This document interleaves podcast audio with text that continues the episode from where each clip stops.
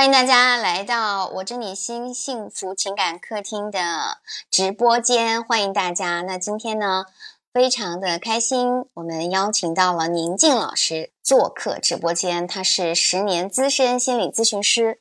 那大家有任何的情感问题、婚姻危机，都欢迎大家一会儿上麦来跟我们聊一聊。同时呢，你也可以添加我的微信，是我的本名，我的本名叫肖姿琴。肖姿琴的小写全拼加数字五二零，来开启一对一的情感心理咨询。今天我们和宁静老师以及大家要聊一个话题，在生活当中也是比较常见的，在婚恋关系当中，你们的沟通为何总是出现追逃模式呢？首先来问一下宁静老师，你觉得什么叫做追逃模式？啊，小泽老师，我在啊，大家好。追逃模式其实是在我们的这个很多的案例当中，尤其是呃夫妻关系，呃是比较明显的。呃，追逃可能追的话，更多的是呃在表现，比如说呃妻子的这一方可能会在我们的案例的经验当中是比较常见的。那意思是说，我们的很多的案例，可能妻子在扮演一个。追的角色，而逃的话，可能就是老公或者是男性，呃，男朋友，他可能就是在这个沟通过程当中，可能更多的是在逃避一些问题啊。如果说是妻子或者是女朋友，他追得更加紧张，那么这个时候，哎，我们的这个对男性，他可能就会逃得更快。或者是逃得更隐蔽，他甚至可能逃得连话都不跟你说一句了。对，那在生活当中，我们可能会比较常见有哪一些案例？就是比如说，我会用一些什么样的方式去追对方，然后男朋友、老公就不理我们了。呃，追的模式的话，呃，我们的这个女性可能就是用的是非常多的，就是嗯呃，可能女性的话，她更多的在。情感关系当中，或者是在夫妻关系当中，他更多需要一些所谓的情绪的价值，或者是情绪的一些支持。呃，还有也许就是女性，她可能在婚姻关系当中，在婚恋关系当中，她是呃需要更多的来表达的一方啊。对，因为女性她说的这个言语，可能比起男性来说的话，她本来就是要更多的。那么，呃，女性她可能在表达的时候。她比如说，她说了三句话，那这个时候她的老公一句话都没有回，对吧？那这个时候 女性她可能就会给继续追加她说话的这个对句数，或者是说引用一些别的方式方法，包括哎说话的一个表达的方式可能会出现情绪或者是攻击性啊。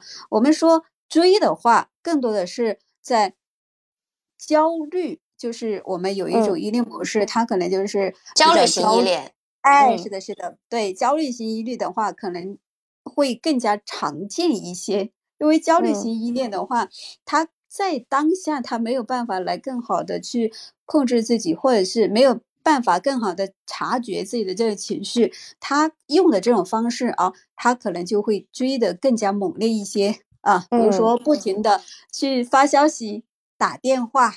或者是在当面的时候，可能在不停的数落，或者是抱怨，呃，或者是说情绪的攻击等等，这些都是一种追的方式。嗯，对，特别是当焦虑型依恋碰碰到逃避型、回避型依恋的时候，就很容易出现追逃的模式。一个人想要追着对方要答案，你是不是爱我？你这个事情要怎么做？到底要怎么办？可能或者是一个防御的模式给到对方。那对方激起了他的一个情绪按钮，他可能就不愿意说了，或者给到对方的时候，他就会有一些压力了。所以，我们宁静老师可以可不可以解释一下，那为什么会出现这样的一个情况，就是一个焦虑，一个回避？嗯，焦虑跟回避啊，其实呃，在很多的关系当中，其实不管是在夫妻关系或者是恋人关系啊，包括普通的朋友关系，可能都会有这样子的一种。组合，呃，什么意思？就是，哎，嗯，你越是追逐我，我可能就越逃啊。正是因为有两种这样子的一个吸引，个性的吸引，也也也许可能是说一个特质的吸引。那么这个时候呢，对，才会有那种感觉啊，就像小孩子在玩游戏一样的，一个在 追，一个在逃，呃，他可能就会觉得整个过程，呃，能够更多的去找到这种对自我的一个存在感也好，或者是关系，它是以这种模式去持续的话。就算是有冲突的，他可能也能够更好的能感受到，好像自己在这个过程当中，对他更有一些价值，或者是更有一些意义啊。那比如说，两个小朋友，对他就是这样子坐着，什么话都不说，是不是？哎，那如果说是两个小朋友，一个在追着跑，或者是一个在躲，啊，他可能会觉得更有趣。对，关系它就是。就是一个一个追一个躲，它的这种模式，其实你会觉得它会让关系更有趣。而且你刚刚讲到一个点，就是存在感，是不是？比如说女性焦虑型依恋会更偏多，因为我们女性可能更爱输出和表达一些，我们来倾诉情绪的一个很好的一个模式就是表达嘛，就是倾诉嘛，对不对？释放我们的情绪。那我在这个当中能够找到存在感，是吗？那么男性呢？但实际上，虽然我们能够找到存在感，会发现，但是我追他，就像我最近有一个学员就是这样。那我他说我一跟我男朋友说什么，他就不不回复了，他就他就不说话了。那像这种情况，其实是焦虑型的依恋，他很容易，呃，焦虑的一方追的一方其实是会很难受的。嗯嗯嗯，是的，焦虑型的话，他本来就是更多的容易被所谓的情绪影响。那他可能更多的会去体会到消极的一些情绪，包括比如说我难受啊、着急呀、我痛苦啊等等啊，这些东西可能更加促使他更加变得焦虑。对的，嗯嗯。那么这个时候的话，他的整个的一个系统其实已经不是在高通的一个模式当中，嗯，他现在已经就是在一个坏情绪的一个对。循环当中，所以这个时候他他没有在沟通，而是在用情绪去，就是就是情绪式的沟通了，就是情绪的表达，比如说指责呀，对不对？哎，是的啊，指责啊、批评啊，或者是数落啊等等啊，甚至有的还翻旧账啊。对，有一个叫做黑暗四骑士，就是指责、批评、呃冷漠。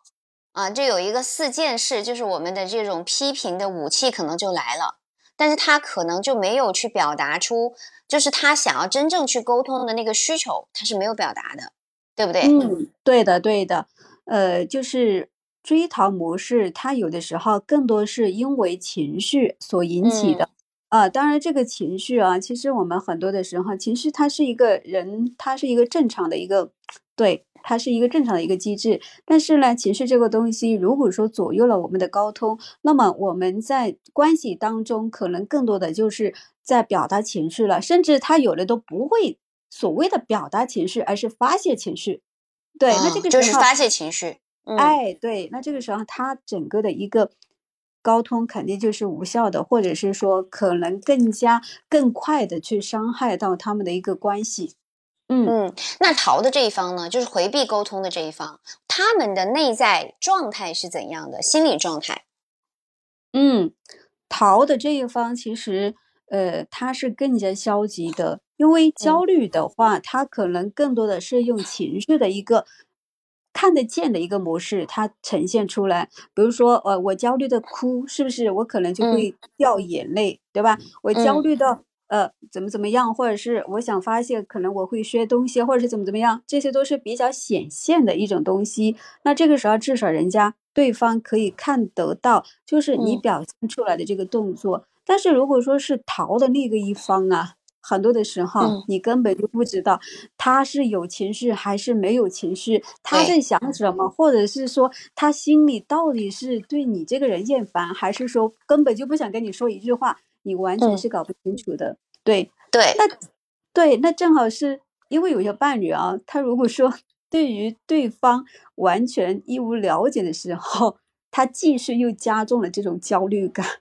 对，就是我们女性，我们打我们比方，女性是追的这一方，那实际上我们是越焦虑，我就越想去表达，我想越追着他跑。你想给我一个答案，我们什么时候结婚，对吧？那你你到底什么时候去履行这样的一个职责等等？那么男性，我那么我们背后他为什么会逃？可以跟大家分析一下吗？就是为什么会出现这样的僵局？就他的内在状态到底发生了什么？嗯嗯，逃的话，其实呃说的很简单，就是他累了。对一个人，他累了的时候，他就会出现逃避，或者是他不太想来多说什么。当然了，也有一种个性，就是我们刚才所说的。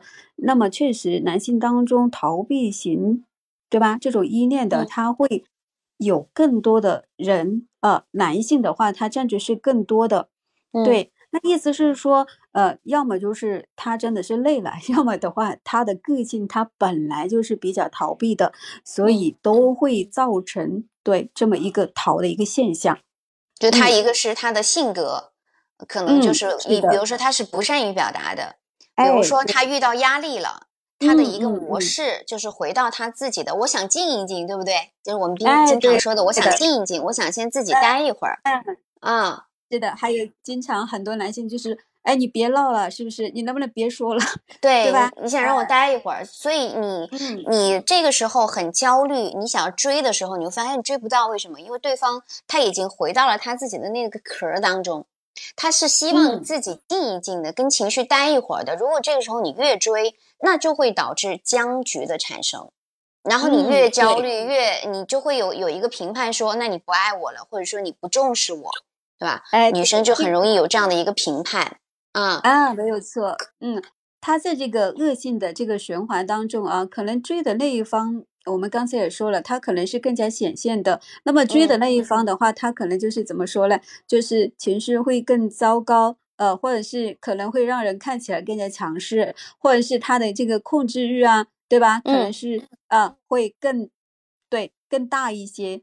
呃，因为他害怕失去这样的关系嘛，他可能就会表现出来，对，咄咄逼人，强势，咄咄逼人，对对，啊。但实际上呢，实际上其实不是我们看到的这样子，对不对？嗯，其实女性啊，她在关系当中，她很容易被带动情绪，因为我觉得女性本来就是她更加感性一些，在遇到事情的时候，她其实她是。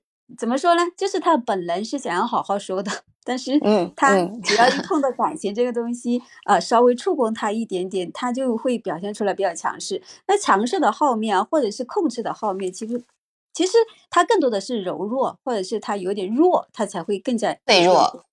哎，对对对，对我们用脆弱可能会比较合适，就是害怕失去嘛，越害怕。我们激起了我们的一个防御模式也好，或者是我们的依恋系统也好，那这时候我就会表现的很焦虑。我们常见的就是要么就是不停的打电打电话，对吧？不停的去追问他，那么这就是一个比较常见的追逃模式，一个追一个逃。我想要他来爱我，但我们可能用的方式、沟通的方式是指责啊，对吗？然后对方呢，他不一定是不爱你的，但是他这个时候我们要具体问题具体分析。所以，如果你在生活当中你遇到了沟通的难题，你也是好像你男朋友总是不理你，总是呃忽略，你觉得是忽略你的感受，或者是不回信息，那这种情况的话，你也可以上麦来跟我们聊一聊，来提出你的困惑。我们可以举下方的小手手啊，我们的这个下方啊有个小手手，你可以上麦来举手。来提出你的困惑，同时呢，大家也可以加小资的微信，是我的本名肖资琴的小写全拼加数字五二零。遇到任何的情感困惑、婚姻危机都没有关系，你可以找专业的咨询师来帮助你开启一对一的情感咨询，加肖资琴的小写全拼五二零就好。那同时呢，我们也继续和宁静老老师来聊一聊我们常见的沟通误区，除了追逃模式，还有哪些呢？呃，除了所谓的这个，我们刚才讲到追逃的一个模式，嗯，对，呃，其实我们在沟通当中的这个误区的话还是比较多的啊，因为大家都知道，呃，很多的问题除了情绪跟沟通啊，我觉得，对这个基本上就是婚恋关系当中占据矛盾最多的几个点了，对，嗯，呃，要么就是哎，你你怎么不好好说话呀，或者是哎，我有情绪啊，所以就不能好好讲话啊。嗯，所以我觉得，呃，比较不是那么好的沟通的方式的话，那基本上就是对有，就是我们刚才所讲的第一种，我们可能在关系当中习惯性的去来讲对与错，或者是讲我们的道理，对，哎，你就是不对呀，是不是？或者这个事情的话，我觉得应该要怎么怎么做啊，是不是？哎，对，这些都是所谓的在与对与错的一个层面上来跟这个关系在做交流。那么，其实，在关系当中，一旦出现对与错，其实矛盾就已经开始了，因为大家，嗯。每个人在关系当中都是这样子的，我我肯定不会承认我自己是错的，是不是？如果说我知道我自己是错的，那可能我就不会讲太多，对吧？或者是我根本就不让你来告诉我这个是错的，因为我觉得我自己是有判断的，对吧？嗯，所以很多事情的话，尤其是在婚恋关系当中，我们一定要注意，就是更多的来讲我们的感受，不是来讲道理啊。不是有那么一句话吗？家是讲。爱的地方不是讲道理的地方，对，家是讲爱的地方，不是讲道理的地方。大家可以记住这句话。一个模式就是争对错，对不对？所以我们就会容易陷入一些沟通的误区。那么还有哪些误区呢？啊，还有的一些误区的话，比如说，也是我上面有讲的啊，呃，很多的时候人的话，他不是在讲话，而是在发泄情绪。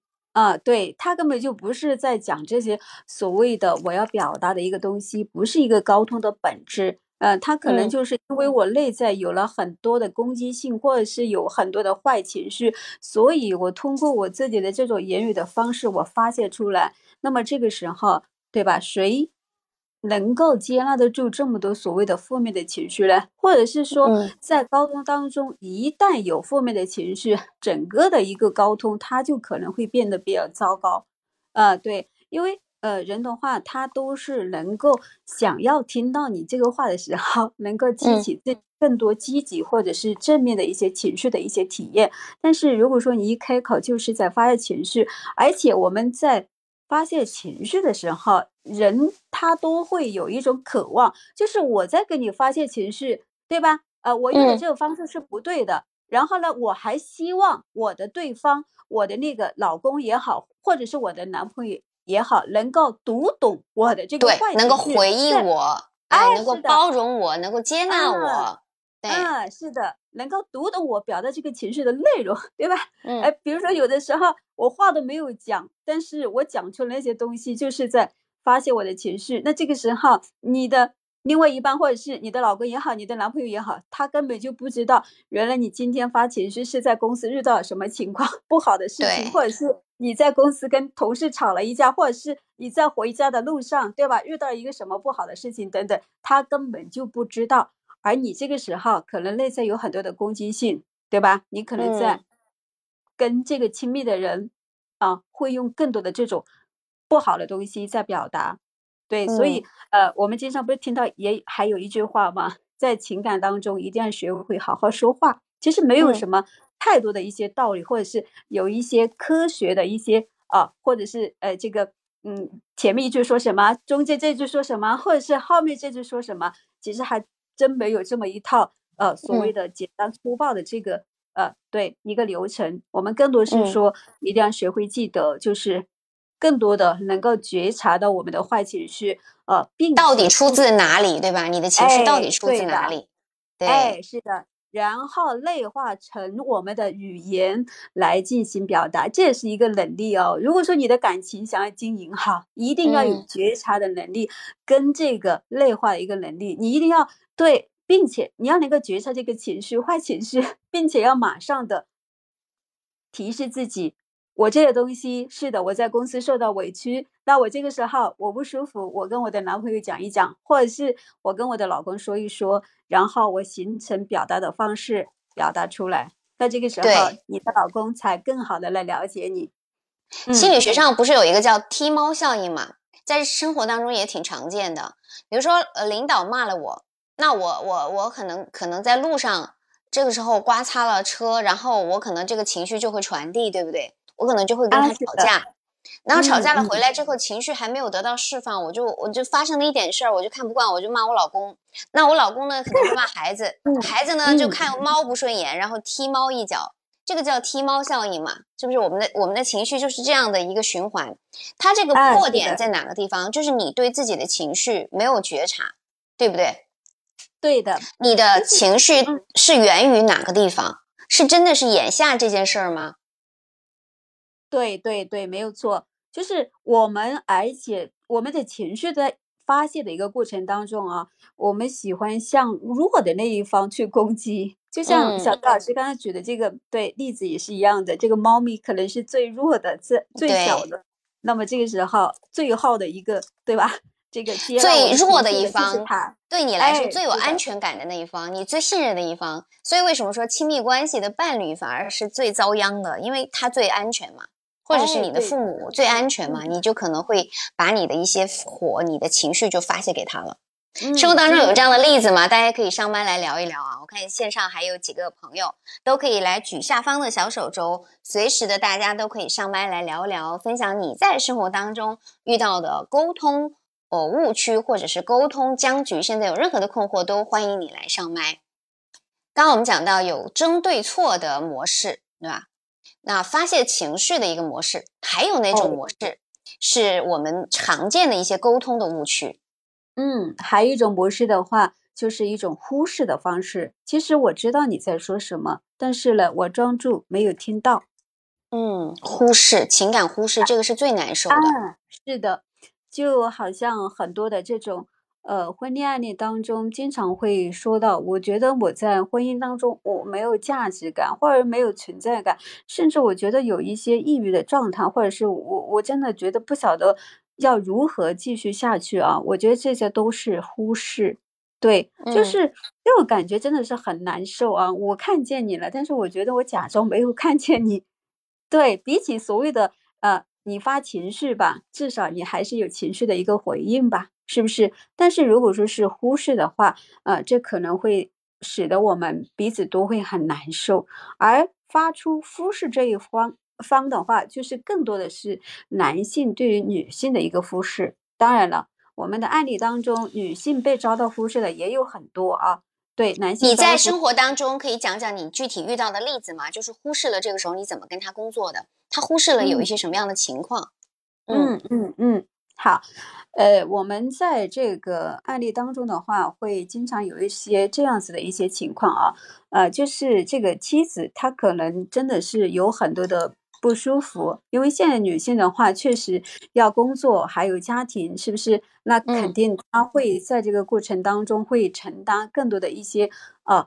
这种内心的一些内耗也好，或者是焦虑也好啊，呃，因为大家都知道，女性的话可能对于孩子啊，她会花更多的一些心思，呃，男性的话，他可能他的那种体验感不是那么的强啊。那这个时候，他妻子他觉得有一些累的时候，他肯定会来表达一下我自己的感受啊。啊，比如说我今天在公司受到什么的委屈啊，或者是我今天带孩子的时候，孩子可能是在哪个点上不太听话。或者是对让我觉得有一些难受，或者是对呃让我觉得有一些生活比较糟糕，那我这个时候跟我的男朋友说，或者是跟我的老公说的话，对吧？你的男朋友在打游戏，嗯，完全的不如你，是的，在看抖音，嗯，或者是 对对，在跟他的朋友或者是喝酒，呃，你你想想看，你你是什么样的感受？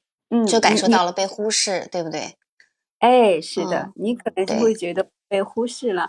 我好像所有的情绪的点，或者是我想要沟通的一些言语，那这个时候我说出来都没有得到回应。呃，那么久而久之，你可能更多的就不会再说了，不会再说了之后，你可能内心当中又压抑不住。那么这个时候，夫妻关系或者是婚恋关系，它肯定会出现更多的一些问题。嗯嗯，还有没有？就像刚才讲的争对错，就很大家就是这个道理，我是就我对呀，就是一定要争赢。那我们争赢的道理就输了感情。第二种就发泄情绪，情绪不好的时候，我就可能像我把我的这个情绪就就就给到对方，这种也是也是一种糟糕的沟通模式误误区。第三种就是忽视啊，我就感受到对方玩游戏、看抖音，或者是跟朋友聚会对我的这种忽视，我跟他说什么好像听不到。这也是一种沟通的僵局和误区，还有没有？呃，还有的话，我们可能也有一种情况是什么嘞？呃，就是对于一个责任的一个承担吧，可能有的时候嘞，对，嗯，什么？呃，就是尤其在推卸责任吗？啊，对，会有啊，对，因为我们有一些嗯，其实呃，我们男性啊，可能在这个呃，其实他可能成长的这个速度啊，我我在我们的案例当中，可能他没有女性成长的那么快啊。对，比如说呃，已经进入到婚姻了啊，甚至已经做了爸爸了，对吧？那可能当妈妈的，可能就是更好的能够感受到角色的一个转换。嗯，那么作为爸爸的话，他可能他会有点跟不上啊，他会有点跟不上，可能这个就是一个参与性的问题。就是，哎，我女性的话，孩子是我怀的，孩子是我生的，那这个时候我能够更好的体会到我自己的一些责任的担当吧。啊，当然我这是举的一个例子啊，我的意思是说，对他在责任的承担上，可能女性有的时候她承担了更多的一些东西，而男性感同身受，是真的是这样的。对，啊，是的。嗯，可能男性的话，有的时候他跟不上他的这个角色转变的一个脚步，那这个时候他可能对也会。大家结婚了有没有这种感觉？好像你好像不能够清闲下来，就是养孩子的责任。当然，男男性赚钱，好像男人觉得赚，好多人是这样，好像只要赚钱就可以了。那么养孩子、带孩子、教育孩子，好多的责任就天然的给到妈妈了。对吧？如果说你要是没有把孩子教好，我们一定先批评的是说你为什么没有带好你的孩子，是不是？如果说你还是一个全职妈妈，所以你会发现所有的压力都在女性身上。而且你啊，嗯嗯嗯嗯，我觉得小资刚说的这个话，我觉得特别好。对我们经常会听到周边啊，这个不是说我们的案例当中，我觉得就是普遍的存在。呃，孩子带的不好，哎，那你妈妈怎么没带好？是吧？对。嗯，孩子生病了，那孩子怎么没照顾好？哎，好像这个孩子就是妈妈的孩子，并不是家庭的孩子，或者是爸爸的孩子啊。对，所以你他在责任的承担上啊，呃，或者是呃，在这个成熟上，他角色的转变上，可能要承担更多。嗯嗯，我就会遇到我的学员，就会比如说他们结婚好几年了，比如两三年，他就会觉得说我的男人还没有长大。我就害怕他没有办法承担责任，所以他不敢生孩子，怕生下来之后对方，比如说是妈宝，对吧？比如说对方就会觉得这是你的事儿，所以就也会出现这样的一个情况。虽然现在国家在倡导三胎啊，就大家会存在普遍存在一种心理，是女性是不敢生的，生了之后哇，带孩子生孩子，妈呀，全都是我。所以我我为什么也只生一胎？我会觉得那。我还需要陪伴他，那我我自己的生人生在哪里呢？我我是不是先要把我自己的人生过好？我要没有陪伴他，我会亏欠感。你确确实实就是现状是这样子的，就是对女性的要求会更高一些。就是你你除了貌美如花，你还不能够呃，就是大家都不建议你做全职母亲，因为全职母亲在现在的这个社会的确是容易受歧视的，对吧？我们一直在倡导说全职。母亲她也是一份工作，对不对？但还还是需要我们去多多的为女性去争取我们的权益。刚刚讲到。推卸责任的一方，大家有没有这种想要吐槽的，都可以上麦来聊一聊。你在感情生活当中，你现在是处在一个什么样的一个状态？有没有沟通方面遇到的沟通不下去的情况，或者是决定不了的情况？大家都可以点击下面的小手手上麦来举手发言，欢迎大家。那如果觉得老师说的好的，能够戳中你心心里面的那个点的，也一定要记得不要吝啬你的掌声，多多的鼓掌，多多的鼓掌。争对错、发泄情绪、忽视、推卸责任，还有没有哪些是我们可以大家可以对号入座的比较常见的沟通误区？嗯，是的。如果说呃，在下的这个观众，如果说有在沟通当中遇到问题的啊，对，也可以直接上线，然后跟我们觉得一个直接的交流沟通。呃，因为我们在其答疑的话，都会给到你们更多的一些交流，或者是更多的一些帮助。嗯，对，宁静老师在这个咨询十年的过程当中，其实他几乎是每一天都是在跟我们在第一线工作的，就是跟我们的学员、跟来访者在沟通，所以经验是非常丰富。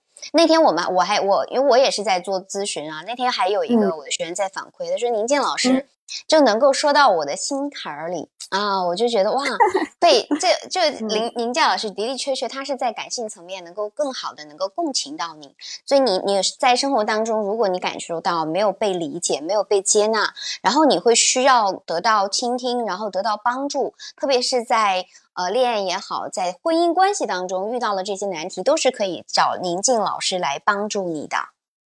好，宁静老师，您继续，嗯。嗯，好，呃，我们刚才有讲到关于几种比较消极的一个沟通模式，可能这个都是我们在关系当中经常会碰到的啊。嗯，那么，呃，我们在这个婚姻案例当中呢，对，有的时候，呃，常常会有很多的这种，怎么说呢，就是嗯，大的方向可能都是差不多，但是还有一些呃。每个人他的案例或者是每个人的情况，他肯定还是有一些对小小的不同啊。那有的是说，哎，老师，我表达了，但是呢，对方 对他不接受，或者是说，有的是老师，我都不会表达啊，我真的不知道怎么去说，或者是我也不会提供所谓的情绪价值，我也不会是说去表达我的感受。啊，我就纯粹也都不会讲，因为我觉得很多女性啊，她可能更多的是比较踏实的这种一个女性的角色。什么意思？就是她在关系当中，哎，她觉得我的心也是真的，或者是我也是为了这个情感，或者是为了家庭，所以我不用说太多漂亮的一些话，我也没有去很好的去学过所谓的要如何来怎么表达。对，嗯，她有的就是这么一种情况，对吧？啊，因为我们的案例当中，要么的话就是不会表达啊，我纯粹都不会表达，或者是我不知道怎么说啊。那么还有一种是，是的，我会表达，可是对方他都不回应我啊。那么还有的一些比较小的一些情况或者是状况的话，它是什么呢？对他可能有的时候因为两个家庭的一个不同，或者是。原生家庭的不同，而造成两个家庭的话，或者是夫妻双方，或者是恋人双方，经常会出现很多的沟通的一个矛盾。什么意思啊？对，因为有的时候原生家庭啊，它如果说是不一样的话，可能会导致很多的沟通的问题。因为在认知层面上，肯定就是存在有一些差异的嘛。对不对？对，就比如说，呃，男生会觉得我，比如说我不穿袜子，或者说我不穿鞋，我从小这么长大的。但如果你生活在一个很爱干净的环境，或者是这种规矩很就需要规矩的环境，那么你肯定很看不惯你老公的这样的一个方式，嗯，对吧？嗯，这个其实是因为原生家庭和生活习惯的不同，他其实没有对和错，因为他可能比如说习惯了光脚，或者说习惯了那个毛巾就乱搭乱放。那如果你不了解你们的原生家庭是大不同的情况，你不能够理解到这一点，就很容易觉得他是不对的。他为什么总是比如说牙膏乱挤呀，这个毛巾乱放啊，从来啊这个不穿鞋等等乱放啊，这种情况还是比较常见的。嗯，是的，在我们的案例当中的话，由原生家庭然后延伸到高通高通层面上的这个问题是还是相对来说是比较多的。嗯，因为人生家庭，尤其是这个生了宝宝的这个家庭啊，可能就会更多一些。因为生了宝宝的话，他可能这个时候，对吧？爷爷奶奶带孩子，或者是外公外婆啊带孩子，那么这个对又介入到了很多的人来融入这个核心家庭，那么这个时候可能会引起你们沟通当中的很多的一些问题点啊。比如说，其实有的时候是一个很小事情呢，我我。就是我最近手上有这么一个案例啊，她的这个老公的话是一个这个博士，而且是一个名校博士，但是她自己的话，她也是一个在学识上特别就都不错的一个对一个女性啊，但是两个人由于这个原生家庭的不同，经常是有矛盾，而且只要一说话，矛盾就出现。对，比如说这个老公他自己是一个名校博士，那这个时候他可能比较。注重这个教育啊，读书，嗯，是的，这小孩子的话，可能还才上对小班或者是中班，那这个爸爸的话就觉得每天都是要看书的，在晚上的时间不能看电视，对，觉得哎为什么会看电视了，对不对？那肯定宝宝是要来学习的，那这个时候对，男方就可能就会觉得，哎，对，你们都回房间吧。比如说那个外公外婆也在，那外公外婆的话也回去吧。是的，回自己的房间，因为我要教孩子学习了。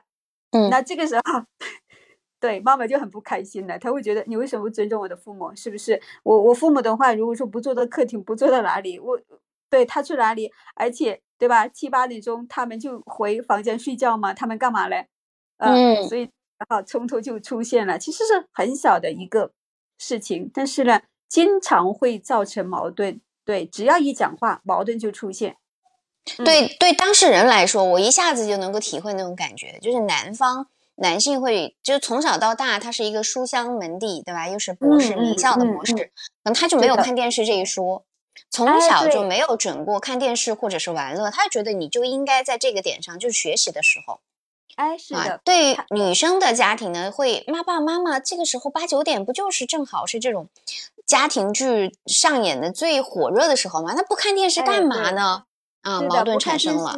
哎，对他会觉得，嗯，应该是看电视，或者是一起对聊一聊，或者是对呀，一一起的话，孩子的话可能就是玩一玩呀，然后对外公外婆也在，大家一起聊一会儿就睡觉啊，对吧？他可能是这样子想，嗯，但是作为呃这个孩子爸爸的话，他就不这么认为，他觉得学习是最重要的，嗯，那这个时候对矛盾可能就会出现了，而且我举的其实。只是一个家庭的整个剧本里面的一个小的一个很小的一个点啊，其实其他事情的话，大家可以去放大看一下，都是差不多的。原生家庭对于婚姻关系的一个影响啊，真的是非常非常大。因为人人关系对原生家庭的话，可能对于这个对呃认知啊，是吧？沟通表达呀等等啊，这些东西可能会使得两个人没有办法来进行更好的交流沟通。嗯嗯，那在座的各位在线的我们的粉丝朋友、听众宝宝，你在生活当中有没有遇到原生家庭不同来产生的这种冲突和矛盾？不知道该怎么办的啊？之前经历过的，都欢迎大家上麦来跟我们来互动啊，都是可以来提出你的困惑，点击下方的小手手就好了。我们今天有讲到很多的问题，就是一些沟通的误区，发泄情绪、忽视。推卸责任、争对错，那么我们如何去破解这些消极的沟通模式呢？就像刚刚你举到的这样的一个例子，最近接触的案例，你是怎么去跟他们工作的呢？嗯，怎么有效的去更好的去突破，就是沟通的一个僵局啊？嗯，我觉得，嗯，在很多的案例当中，呃。